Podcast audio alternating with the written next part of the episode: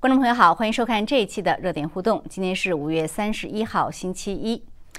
中共开放三孩政策引爆舆论，中国网络上一面倒的讽刺、挖苦、调侃。有留言说：“你们帮忙养吗？送房子吗？”也有网友说：“这是把韭菜往死里割啊！”也有网民谴责中共之前的计划生育政策，质问要不要给以前被你们伤害的亿万同胞道歉和补偿。分析认为，中共出此下策是为了应对中国人口的老龄化、适龄劳动人口大幅下降的问题。然而，现在出台这些政策恐怕为时已晚，而中国的人口问题也是中共一手造成的。与之相连的，则是现在中国年轻人中躺平主义的兴起。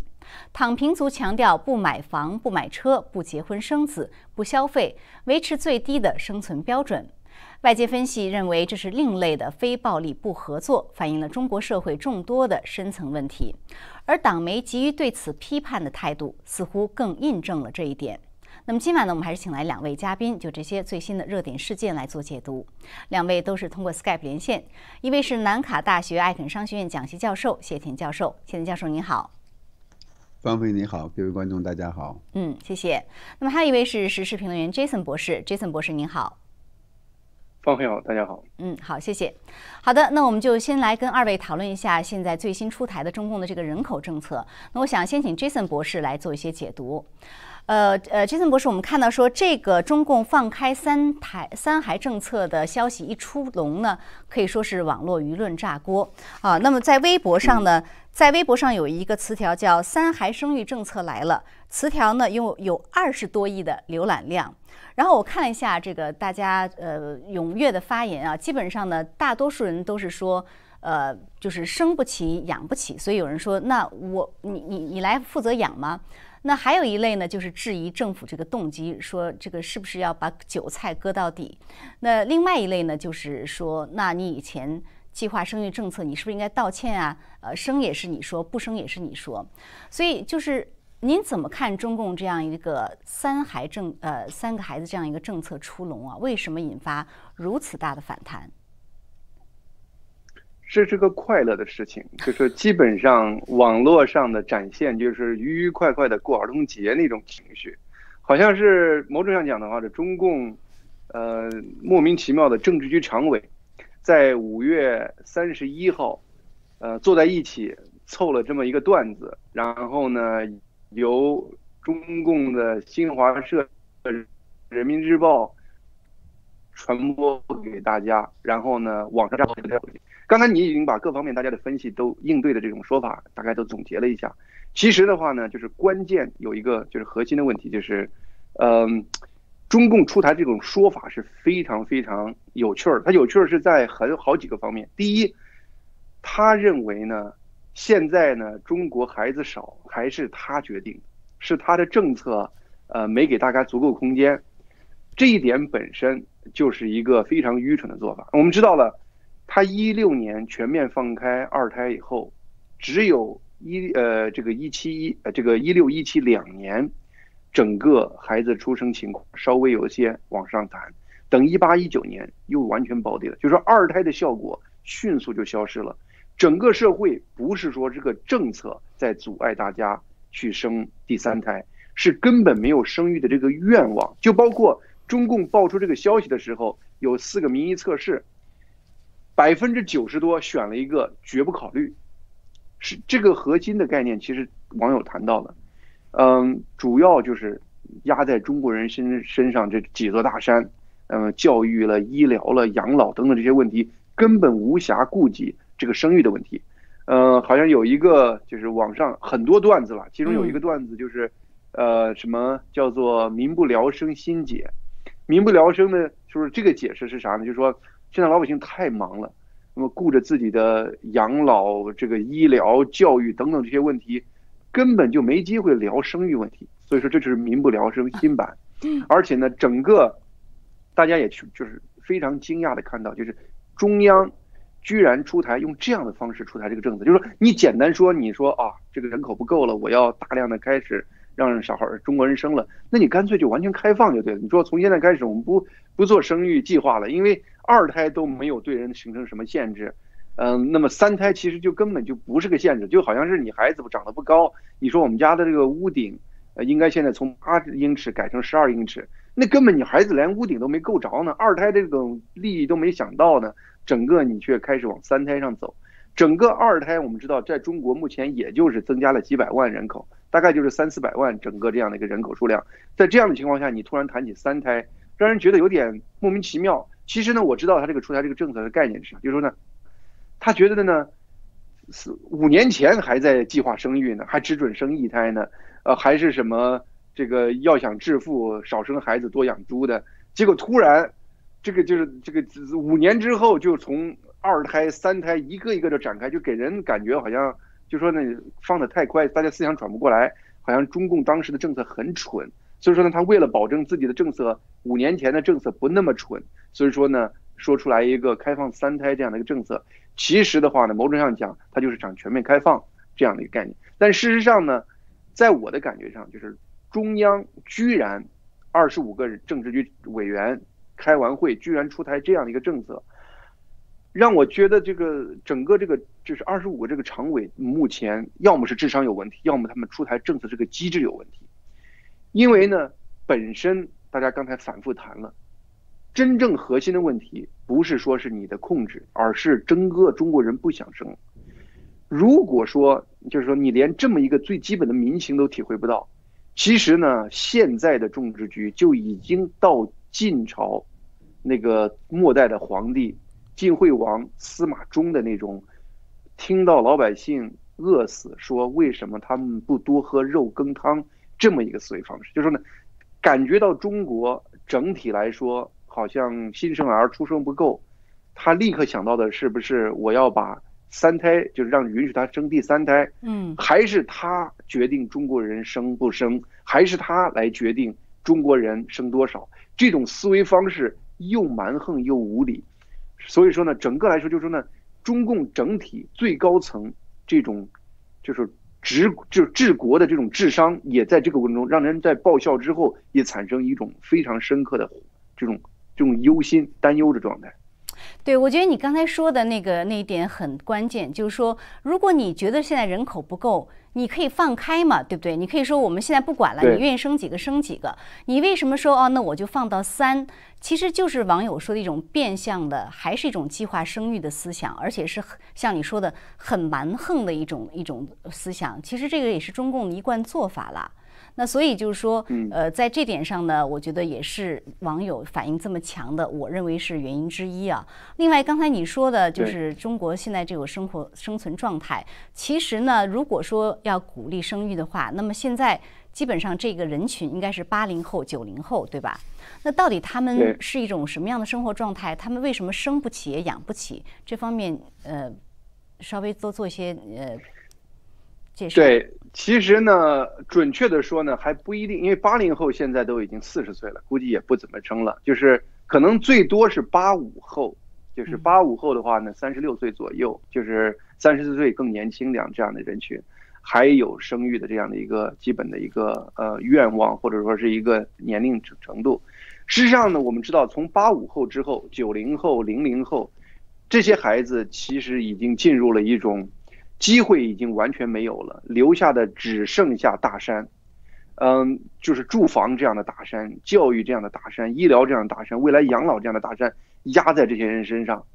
物价极高，而且呢，中国社会在过去这是就是二十年左右吧，就是十几年、二十年左右，已经快速的从一个快速的国家变成一个整体社会阶层固化极端严重的国家。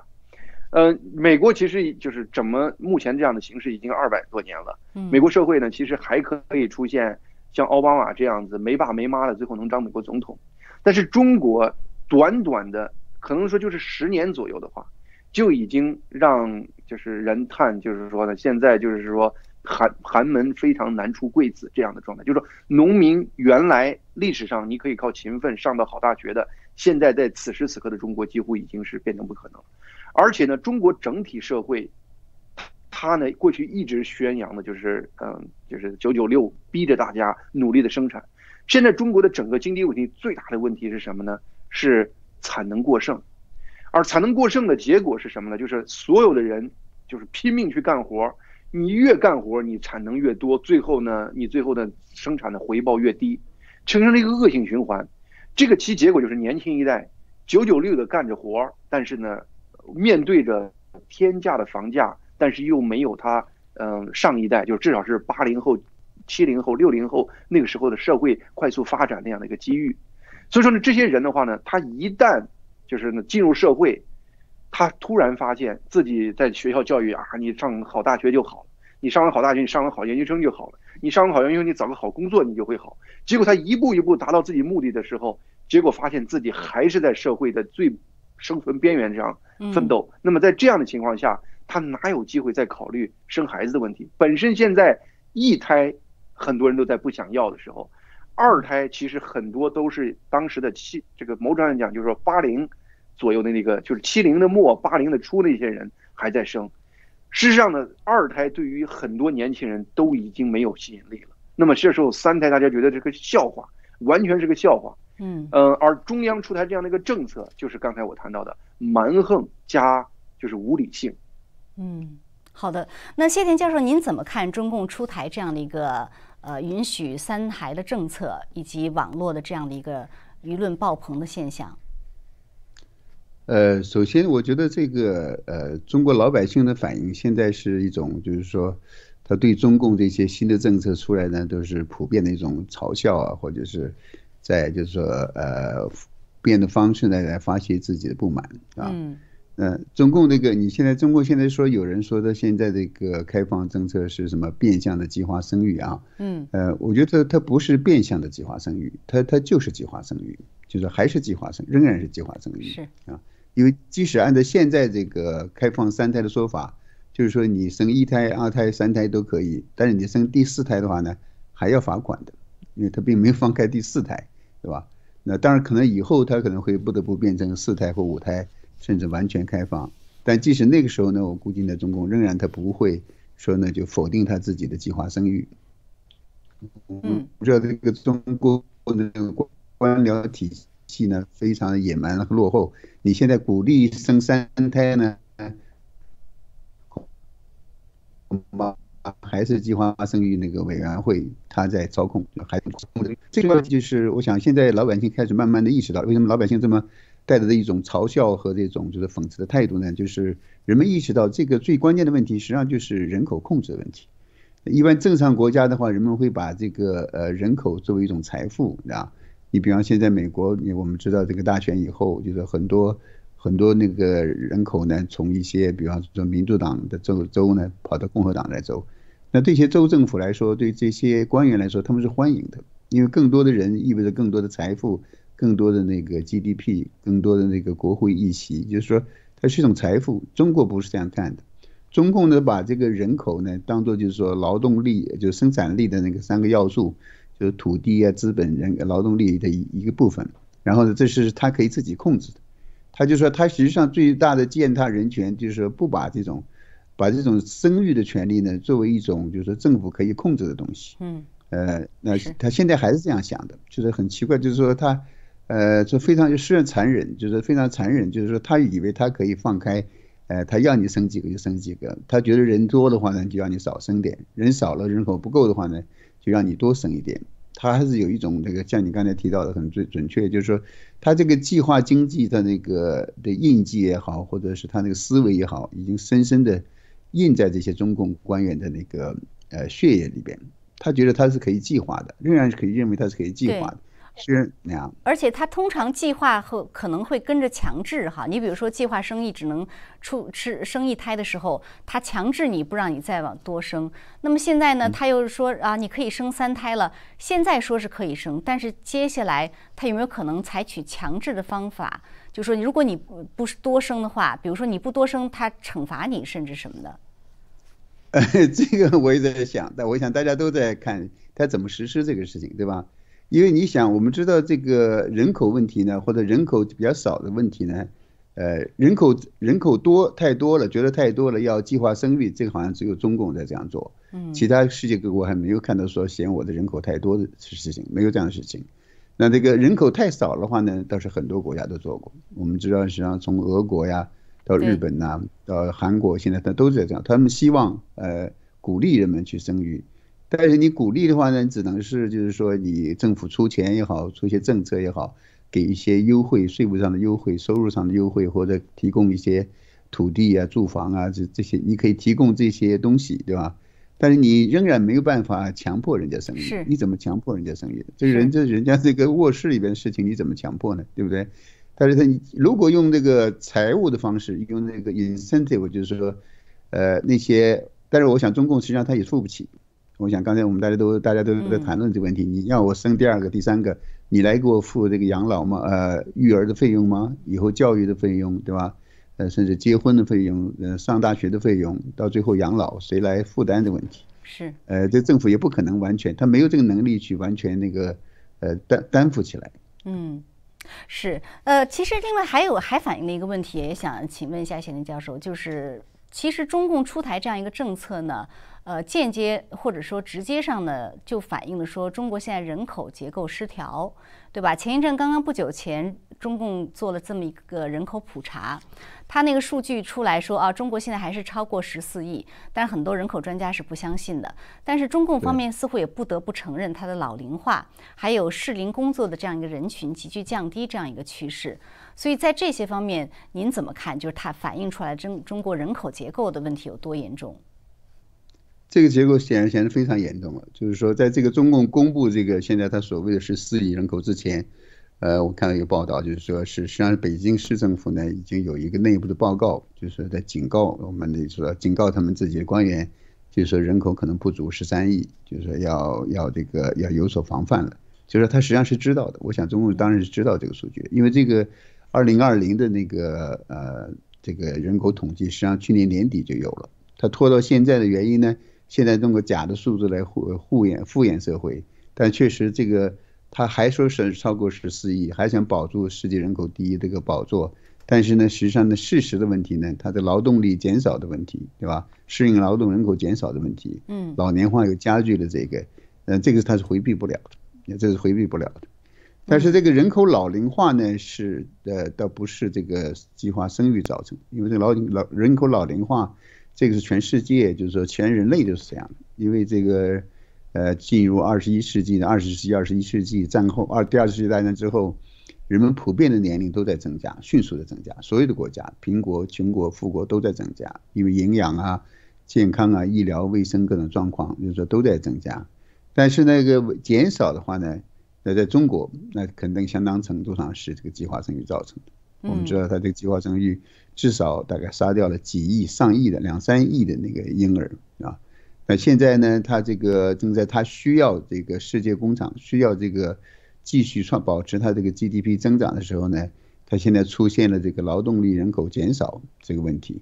那对他来说，确实是一个就是没办法让他继续保持这种经济增长，这样。嗯。所以您觉得，就是他推这种三孩政策，他能在一定程度上？缓解这个人口的压力吗？呃，我看很难，很困难，因为很慢嘛。因为你这个，你等着孩子出来，你再 先让他怀孕，再出生出生，这要十八年以后了，对吧？十七十十七八年以后，这恐怕的远水不解近渴。如果真是中国要解，就是说解决这个人口劳动人口减少的问题啊，解决这个压力的话呢，呃，只有跟其他国家一样，你就是开放这个开放那个移民。年轻人允许那个，比方说东南亚一些国家的人呢移民到中国，这个在中国还几乎是这个完全没有做过的事情。这恐怕他也，我看他也不一定敢做。就是说，呃，还有很多文化呀、社会啊、其他的一些法律上的很多很多问题。就是说，你怎么能保定保证你能，呃，移民进来的新移民进来的就是就是一些适龄的，呃，劳动人口。再一个，中国老百姓恐怕也要反弹，因为我们现在很多人。是因为他工资太低，他现在不愿意工作，躺平了。你现在一下又进来一大批，比方说从东南亚也好，其他非洲国或者非洲国家进来一大批年轻移民，呃，这个我看中国社会还没有准备好这样子，做不好，做不好，准备好没有准备好这样做，所以这个人口呃劳动力问题恐怕，呃相当至至少未来十年内恐怕解决不了。嗯，好，那 Jason 博士也请您补充一下，您怎么看这个问题？就是中共出手要解决这种人口老化问题，用这样的放开三孩的政策，它能够解决吗？这是肯定不可能的。就是说，我们刚才谈到了整个二胎全面放开，只产生了两年的效果，两年加一块儿可能增加了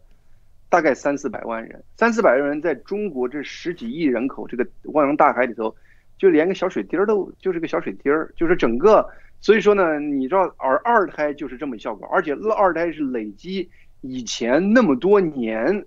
才产生的这种二胎效果，而三胎你得基于这二胎这个，比如说这几百万人的基础上你再搞，那几百万人这样的基础上你再生第让这些人再生第三胎，这这这能再能有个几万人？反正就是说我的感觉上，就是这个政策出来其实就是一个快乐。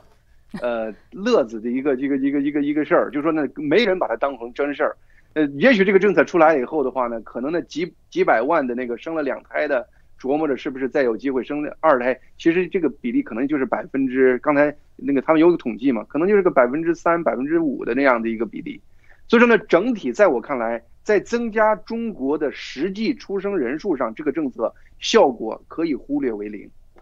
嗯，就是，但是我还是要说，就是说呢。整个中共有没有能力去真正的让很想生小孩儿、愿意生小孩儿？我看中共是没这个能力，因为这个其实目前的话呢，一旦社会进入一个文明程度的话呢，它自然生育欲望愿望就会在下跌。呃，这个在任何一个发达的国家都是这么一个情况。呃，美国刚才那个谢林教授谈到了，很大一部分是靠移民来决定的。呃，中共其实他是不放心移民的，因为他只放心。呃，这种他一手培养起来的韭菜，你要是真的是把自由社会那些年轻人移到中国来，他们带来的就是那种开阔自由的思想，包括是东南亚，哪怕生活水准不是那么高，但是他至少是在一个开放的环境下生活的。那么他带进来到中国这个这样的一个社会，那中共管理不了，韭菜不成，都成了那个竹竿了，跟捅他，那那怎么弄？就是说，所以说呢，在我看来的话呢，中共几乎是在人口未来这个劳动力人口这个问题上。呃，生育不是个解决方案，然后呢，移民也不是个解决方案。是中共对这个是无解的。中共不出来政策还好，一出来政策就是笑料，就是全民笑料，也是体现他整个对中国的理解，就生活在那个以自己那个中南海那个泡泡里的这样的一个执政能力的现实一个体现。对，所以人家就说嘛，你出来这个政策，你想要呃做到这个效果，但是呢，太晚了。你出的这政策晚了，所以这个这个在这个政策上，可以说中共要送他八个字：早知今日，何必当初，是吧？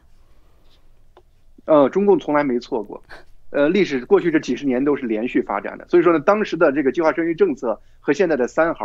是连续的一个过程。嗯。连贯的在性质上是好。那既然谈到这个呢，刚才谢田博士呃谢田教授已经提到“躺平”这两个字了啊。那我也请谢田教授来先谈一谈这个呃“躺平”，因为刚谢田教授写了一篇文章，所以请谢田教授先谈一谈“躺平”这个事情。这个事情呢这两天也很火，特别是在中共这个三胎政策出台以后呢，就变得更火，因为这两件事情是连在一起的。人家已经要躺平了，你还再让人家生三个孩子。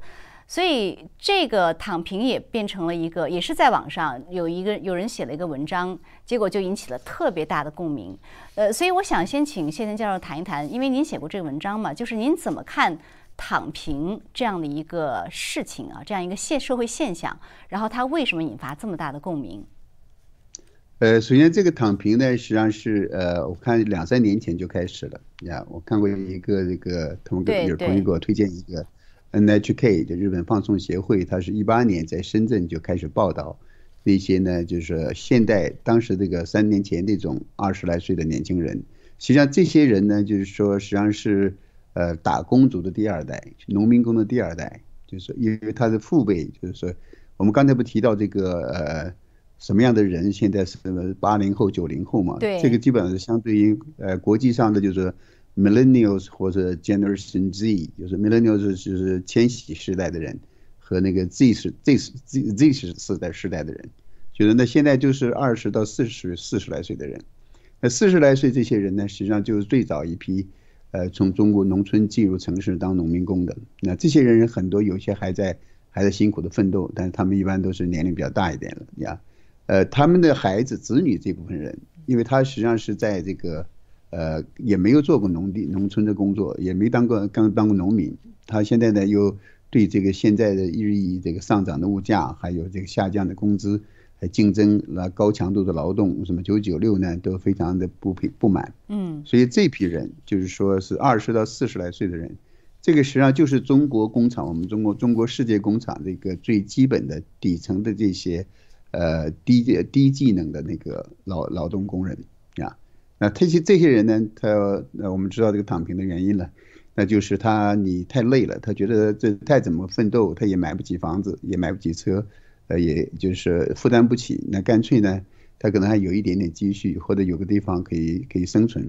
那他就用保持最低的那个生活水准，就基本上就是说我算了一下，这个 NHK 那个节目采访那些人。他就相当于这个三呃一天五美元的生活水平，哦，他就可以那活活下来了，对，一点五美元。你知道我们这个世界呃国联合国这个世界贫困的线的标准是三十五美元，而两美元是绝对去贫困。这些人实际上就是基本在绝对贫困之上，就是说在挣扎，但是至少他们还可以可以活起来，不会饿死。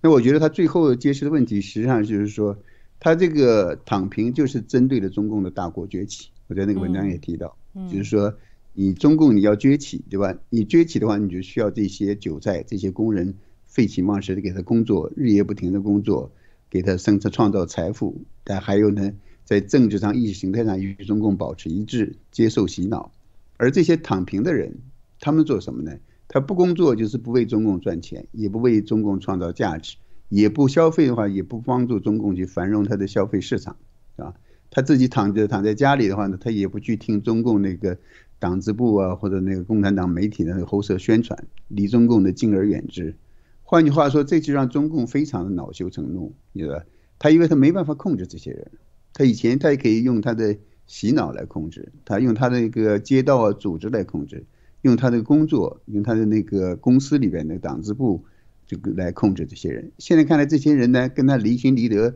他也控制不了，他甚至现在都不知道，他可以怎么来处理这些人，啊，这所以这个实际上对中共，我认为它这个就是一个真的，是一种罢工的形式，这就是一种罢工的形式，也是一种一个反抗，就是说一种和平的，呃，不合作运动，是一种抵抗，对吧？就是一种真正的挑战中共的大国崛起。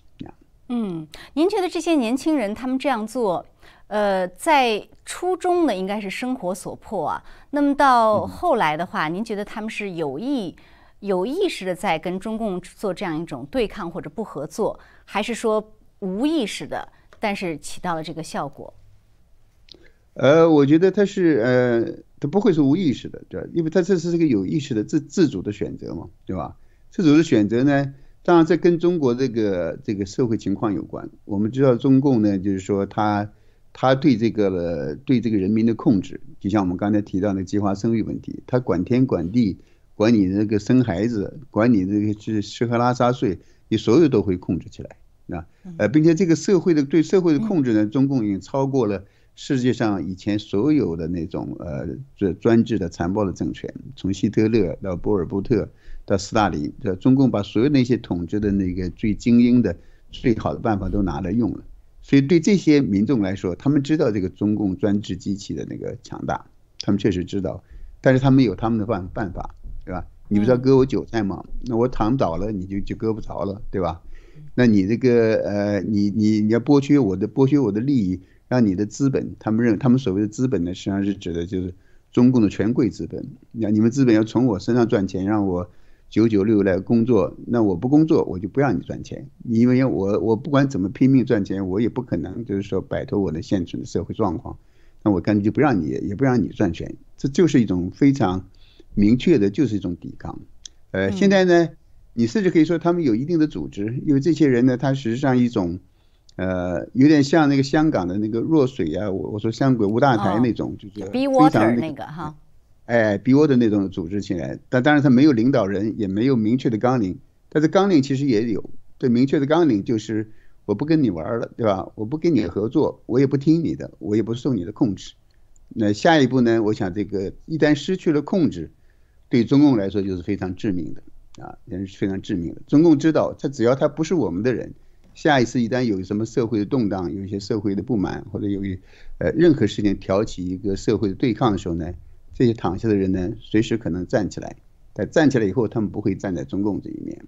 嗯，好的，呃，那 Jason 博士也想请您来谈一谈啊，就是躺平这个事情，我觉得它是不是有消极的一面，也有积极的一面。消极的一面呢，就是说对于这些年轻人来讲，他一定是出于对这种社会生活状态、社会环境的失望甚至绝望，所以他就是完全就是说我我我既然没有办法去突破，呃，我那我就躺平。但积极的一面，就像刚才谢天教授说的，它产生的积极的一面是。呃，其实是对中共的一种不合作，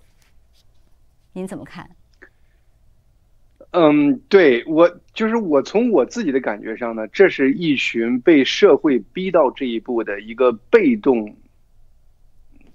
解决目前他们生活面临这个困难困境的这群人的一个解决方案。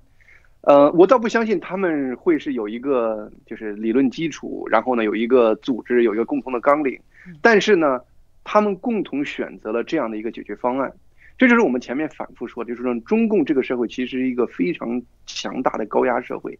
这个社会呢用一切的办法，用一切的技术、一切的财力控制这个社会的每个人，使得这个社会几乎是无没有任何的办法有一个从上往下反馈的这样的一个机制。那么最终我说这个社会它的唯一出路就是腐烂，就是因为所有的东西都闷在里头。而又有很多的不公，最后就是腐烂。没想到会出来这个躺平这样的一个一个现象。这个现象其实就是这种整体社会进入这种就是某种上在 decay 的，就英语在 decay 的，就是在腐烂腐败的这样的一个一个状态，腐烂的一个状态。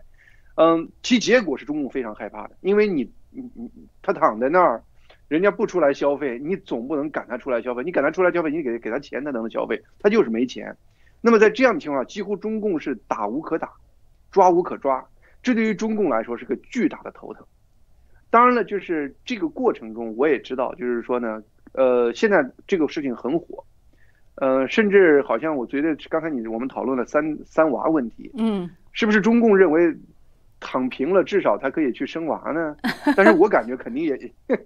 人家是躺平的一部分，关键的一部 分就是不生子、不消费，所以不不不含生娃的问题，对。不可能有升华的这个概念，但是就说呢，整个来说，就我的感觉，就是，呃，躺平这样的一个现象，对于中共真的是非常非常担心，因为中共还要内循环呢，你大家都躺在那儿，哪有内循环呀？所以说呢，而且呢，中共目前本身就是它的劳动力市场，这个就是请人就很难，现在很多地方都说请工人非常非常难，但是呢。实际的结果，我也在一些视频上看了一些中国人的生活，就包括现在有一个很有趣儿的一个中国的一个 YouTuber，他就是在各地游走，然后呢拍一些视频。他其实原来打了十年的工，他有一期节目就专门介绍说，我为啥现在流就是到处流浪拍一些视频来维持生活，而不愿意再到工厂打工。他说我打了十年工，没存下任何钱，嗯，每个月的钱全部吃光花光，而且在一些工厂。那个劳动强度加上那个污染，使我身体已经承受不了下一步的打击了。其实他这种现象是非常非常有代表性的。他唯一不同的就是他没躺下，他到处游走去拍一些视频，最后在 YouTube 上挣些钱。如果还没有这样的能力的人，或者没有这样思想、没有这样魄力的人，那么他唯一的方式就是躺平。因为在他来说，躺在家里头每个月基本上也是不剩啥钱，而在外头打工，你干整个十年下来。依然是一分钱不存的。你买房、结婚，对他们来说，生子其实是奢望，躺平是一种被迫的现状。对于中国人这样的一个社会，这个本身民族文化中有非常强的这种，就是就是将光宗耀祖这样子的一个社会，而且攀比心很强的这样的一个社会，能出现一批年轻人以躺平为生活原则，其实这已经是到了走无可走、退无可退的。那样的一个境界，他才做出这样的一个反应。是我看就是有数据说啊，就是在中国的一二线大城市的庞大的消费支出让年轻人叫苦连天。说根据这个一家中国地产公司的这个报告说，房价收入比最高的三个城市是深圳、北京、上海。然后在深圳居住的普通居民家庭不吃不喝需要二十七年才能够买得起一套房子。所以就是国内的现在这种生存状态、经济状态，可能。呃，不是我们在外面的很多人能够了解的非常清楚的，这就是为什么我觉得很多西方公司他们一味的要去中国投资，他们认为中国市场能赚钱，但是我觉得这个可能有点昙花一现，说不定很快这个市场就会萎缩。对，其实呢，中国最近的这个内需一直是非常非常严严重的一个大的问题。嗯，当然了，这个疫情救了他了，因为各个国家整这个生产还没有恢复上来，那么中国在这个过程中出口就被刺激的很厉害。但是这个过程中，他又面对呃另外一个巨大的问题，原材料的价格也是上涨，劳动力价格也在上涨。其实呢，各个企业在中国那个地方未来是没有前途的，只是一些华尔街的人还在中共的诱惑下帮着中共往那边搞钱。而已，就是这么一个情况。嗯，那您觉得就是说，呃，如果说当局，呃，他觉得这批人对他不管是经济还是政治上有一定的威胁，他们会做出什么样的应对方式呢？当然，舆论上搞臭啊，就是这个现在不是已经出台了政策，就是说要说是什么任命可以，躺平不行。对。干嘛人家躺平不行呢？躺平为啥不行？对，为啥不行呢？你既然能让人家任命，为什么不能让人家躺平呢？但是他把官方的这种态度已经摆明了，就是呢，我看你躺平我不忿儿，就是呢，有可能你知道了，中共刚刚开始执政的时候出现过，呃，就是抓一些人到劳劳教，他当时搞劳教，那个其实抓了一批那人，他就说是不好好劳动的人，嗯，会不会我们现在基本上中共都是沿着以前的路往回走的？那么会不会到时候看你躺平时间太长，把躺平的人抓一批去劳教？给他盖廉价苦力，你真不知道，因为中国现在整体社会往左走的这个方向、速度各方面，都是就是我们想象不到的。你就是在我看来的话呢，逼急他了，他真敢这么干。我这也太可怕了！人家在家里，人家只是不出去消费，不结婚不生子，你你就把他抓起来吗？这这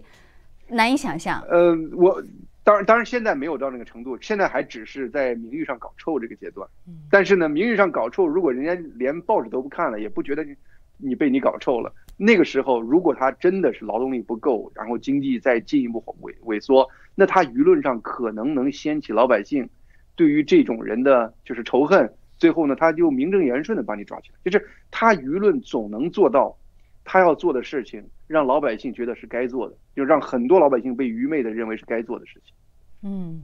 确实是有这个危险。呃，谢天教授也请您谈一谈您的看法，因为确实现在中共的党媒对于这种现象，现在马上跳起来批大批哈，就是说任命可以，躺平不行。然后呢，啊，还南方日报日前还发表文章说叫躺平可耻，哪里来的正义感？就说似乎让人觉得中共已经在感到受到威胁了，是吗？呃，显然受到非常大的威胁。我认为这个中共对他来说，这个跟他这个人口下降，呃，实际上我们刚才谈到的人口劳动力减少，这个实际上是相相辅相成，或者说是同时并举的问题。是，因为他他本来他就觉得缺乏劳动力了，你这帮人呢，呃，以现有的劳动力，你居然不干活了，你知道吗？所以你看这个中共，我说刚才提到这个任命可以躺平不行啊，这句话实际上是非常体现那个中共真正的心态。我觉得你我们需要把这个顺序颠倒一下。他就说你你不让你躺平，你躺平不行，但是你认命，你要逆认你的什么命呢？你的命就是你就是我的奴隶，就是顺民，就是我的韭菜，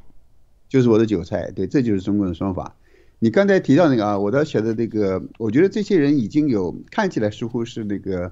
呃，他们没有什么纲领，也没有什么组织啊，他们实际上已经有纲领了。我认为这个这个一个纲领有人提出来了。就是三个月，三月不上岗，好干共产党；半年不干活，迎来新中国。这个口号，这就是他们的纲领啊，这就是个纲领。这实际上是一个非常政治性非常强，也非常有有时效、有明确的一个推翻共产党的纲纲领。这个我们就下面就看这个纲领那也它的传播和接收的程度会是什么样。我认为这个会非常快速的那个。成为这一些躺平者、躺平主义者的一种共识啊！你刚才那个杰森提到这个什么用这个中共用什么呃污名化呀，或者是来那个来这个从名义上搞臭，这个对他们不起作用，因为这些什么是躺平主义的人呢？躺平主义人他就说他把原来那种就是说中国人人们所期望的比方结婚生子啊，就光宗耀祖啊，有房有车啊，这些名业利业地位上的东西呢，他们已经看淡了，他们或者说他们知道他自己无望了，